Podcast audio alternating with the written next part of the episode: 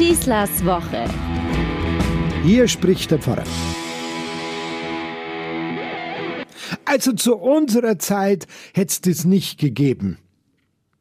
Da kommt doch wirklich eine katholische Pfarrei und lädt ihren Bischof aus, bei ihnen die Firmung zu halten. Nein, das ist nicht irgendwo passiert, sondern mitten unter uns.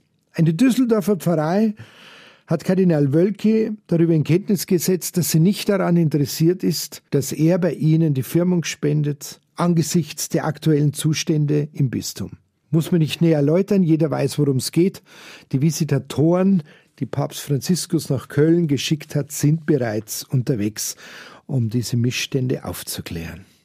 Und dann hören wir an diesem Sonntag vom Apostel Paulus aus dem Korintherbrief einen Satz, der uns aufmerken lässt. Er lautet, wir haben den gleichen Geist des Glaubens empfangen, darum reden wir. Wie kann es eigentlich sein, dass manche, die auch diesen Satz hören, immer noch der Meinung sind, sie wären gleicher als andere? Dass sie von sich behaupten, diesen Geist tiefer, bewusster zu besitzen und zu erkennen als andere und deswegen mit den anderen gar nicht reden wollen, geschweige denn ihnen zuzuhören. Spätestens seit diesen Vorgängen in der Diözese Köln und in der Düsseldorfer Pfarrei hat wohl der Letzte erkannt, dass diese Schäfchen, von denen immer die Rede ist, nicht nur blöken, sondern dass sie jetzt anfangen zu reden. Dass dieser Satz, der Geist des Glaubens, den wir alle gleich empfangen haben, wirklich für sie gilt. Und darum machen sie sich Gedanken über den Zustand der Gemeinden wie der Kirche als Ganzes. Sie reden nicht nur darüber, sondern sie entwickeln selbstständig aus ihrer Begabung unter dem gleichen Geist kritische Vorschläge, wie künftig Glaube und Leben in einer modernen Welt noch zusammenpassen können. Und das angesichts einer Situation, in der uns massenweise Menschen verloren gehen. Sie machen sich Gedanken darüber, wie wir uns aufstellen, benehmen und neu strukturieren müssen, damit wir dem Willen Jesu auch wirklich am nächsten kommen. Sie machen sich Gedanken auch darüber, wer in dieser Kirche den Auftrag zum Dienst oder zu einem Amt in der Kirche bekommen soll. Und sie reklamieren ganz deutlich für sich, dass dieser Auftrag von unten zu kommen hat.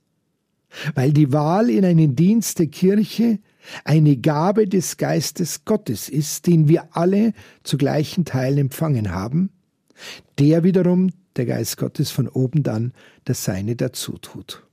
Üblicherweise war es so, dass sich jeder, der sich um die Gemeinden sorgt und deren Auszehrung bewusst wahrnimmt, dann auch wirklich einmischt, sehr schnell von reformkritischen und konservativen Katholiken, aber auch Oberhirten verunglimpfen lassen musste.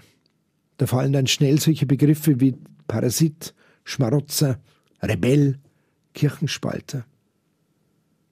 Und dann hören wir von denselben Leuten bei passenden Gelegenheiten, beispielsweise bei einer Firmung davon, dass wir getauft ja alle ein prophetisches, ein priesterliches und ein königliches Amt bekommen haben. Aber irgendwie hat man den Eindruck, mehr als passiv sollten wir dann so einen Auftrag dann doch nicht empfangen dürfen. Priester, Könige, Propheten an der Basis der Kirche, naja, lieber nicht. Sie könnten ja Unruhe schaffen. Noch einmal, wir haben alle den gleichen Geist des Glaubens. Wie kann es zu so tiefgreifenden Unterschieden in der Geschichte der Kirche gekommen sein, dass ein geweihter Priester letztlich alles, aber ein einfacher Christ nichts bedeuten soll? Diese permanente Zurücksetzung, und das erkennen wir heute schonungslos, hat viele Katholiken aus der Kirche und in die Resignation getrieben.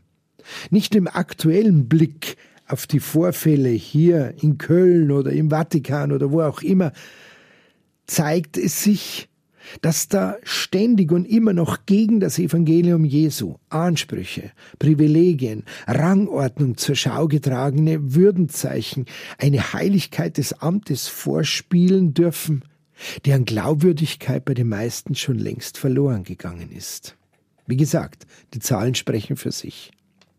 Dieses Wort des Apostels Paulus, wir haben alle den gleichen Geist des Glaubens empfangen, ist kein Aufruf zur Revolution oder zur Rebellion, sondern ein Ausdruck dafür, dass jeder von uns das Recht und die Pflicht bekommen hat, den Gemeinden und unserer Kirche als Ganzes immer wieder ein anderes, neues Gesicht zu geben.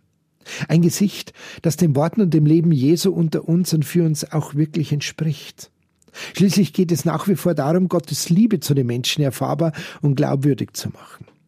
Die ständige Berufung auf den Heiligen Geist, sie mag ja richtig sein, sie wirkt aber dann unglaubwürdig, wenn die Stimmen derer, die diesen gleichen Geist auch empfangen haben, unterdrückt und missachtet werden.